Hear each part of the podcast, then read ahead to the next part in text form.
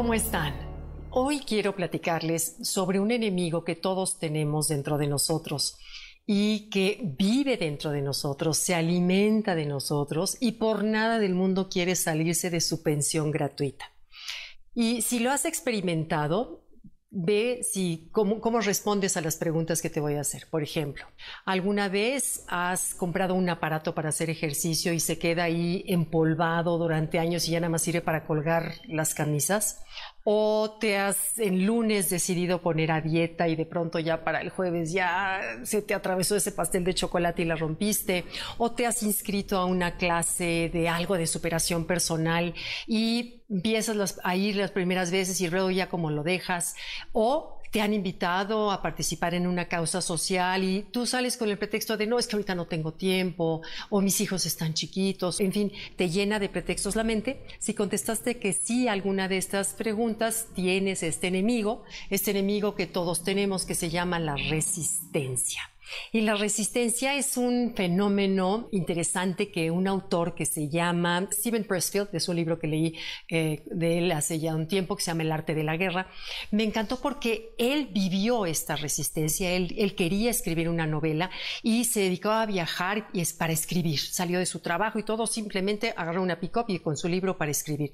Se daba cuenta que viajaba y viajaba y se le acababa el dinero y vivía en la pobreza, pero el libro no lo, no lo terminaba. Entonces logró entender este ente maligno que vive dentro de nosotros, lo desmenuzó y nos lo expone en este libro, El arte de la guerra, donde me encantó porque de veras me identifiqué con él y todos de pronto sentimos ese, esa resistencia, esa, yo no sé, dije ayer, pensé, dije, habrá sido el eclipse, pero te sientes así como una energía que no sabes bien, bien a dónde apuntar, que no te sientes pleno, no te sientes bien y no sabes qué es. Bueno, Precisamente por eso les hablo hoy de este tema, porque lo estoy viviendo, que es la, la resistencia.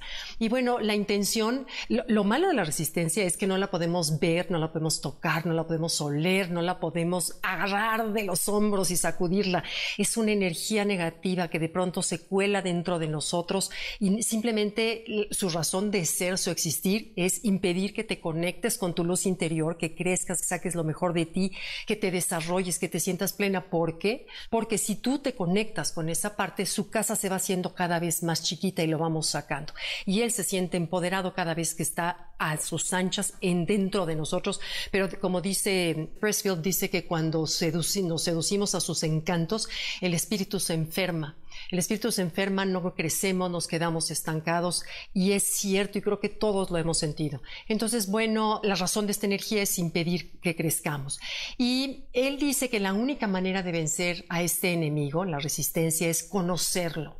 Conocerlo, saber que existe, entender cómo es su forma de trabajar, porque además vive dentro de nuestro lado oscuro que todos tenemos, se alimenta de la flojera, de los pretextos, de la mediocridad, del no, ahorita no puedo de la duda, de la imagen chiquita que podemos tener ante nosotros mismos. Y bueno, es muy inteligente, seductora como el pan recién horneado, es aplastante como locomotora, rápida como una bala, discute como la mejor abogada y te negocia y te vende como la mejor vendedora. Y además está llena de disfraces y de recursos que es muy creativa para engañarnos. Y dice este señor Pressfield que esta resistencia es la causa más grande de infelicidad en el mundo entero. Dice que es mayor que la pobreza, que es mayor que las enfermedades y mayor dice que la disfunción eréctil. Y es muy creativa, muy, muy creativa. Entonces, ¿cuándo es cuando suele aparecerse entre nosotros? Bueno, él en su libro nos dice cuáles son los, los top five, como él le dice, pero aquí te voy a dar los cinco más importantes que estoy segura que te has identificado cuando nace en ti la idea de hacer algo creativo. Por ejemplo, tomar una clase de pintura, tomar una clase de, de aprender un instrumento, de, de, escribir, de hacer cine. Empiezas muy bien y empieza algo de pronto, empieza como globo a desinflarse y es que la resistencia te empieza a llenar la mente de 40 pretextos. Dos, cuando nace la idea de ti de emprender una aventura, de hacer algo diferente. Empiezas, sí, sí, sí, y de pronto hay algo que se nos atraviesa. Cuando has intentado iniciar una dieta, como lo, mencionamos, cuando te ves en el espejo y sabes y te dice tu cuerpo que ya es momento de que te metas a hacer algo de ejercicio y la resistencia, esos son los, los cinco principales en donde le gusta hacerse presente. Ahora, dirías tú, bueno, ¿y cómo vencer? ¿Cómo vencer a este enemigo? Saber que existe, saber que vive dentro de nosotros tener autocompasión, decía la Madre Teresa que el cielo está lleno de personas que nunca fallan o las que siempre se levantan. Entonces, bueno, sabernos como seres humanos, decir soy de carne y hueso, hay días o la luna o los eclipses o los, los días de, mes, siempre hay algo, un, problema con algún hijo, hay algo que, te mete o le da más cabida a esa energía negativa, empezamos a ver la vida un poquito bajo esa nube, ¿no? Y otra cosa, el, el otro punto para vencer con ella es de verdad, de verdad querer cambiar. Imagínate cómo todos los grandes genios que hemos tenido en la historia, estoy segura que todos tuvieron esos retos, esas inseguridades, esas dificultades en el camino. Sin embargo, la actitud es lo que los saca adelante. ¿Qué haríamos si no hubiera esa actitud de salir adelante? ¿Y qué haríamos hoy sin la música de Mozart o sin Cervantes cuando escribió El Quijote o sin la pintura de Diego Rivera? Todos esos grandes genios, la gente que logra hacer huella en este país, en el mundo entero, es porque a pesar de la resistencia, la logró vencer. Entonces, bueno, hoy te quise platicar de ese tema.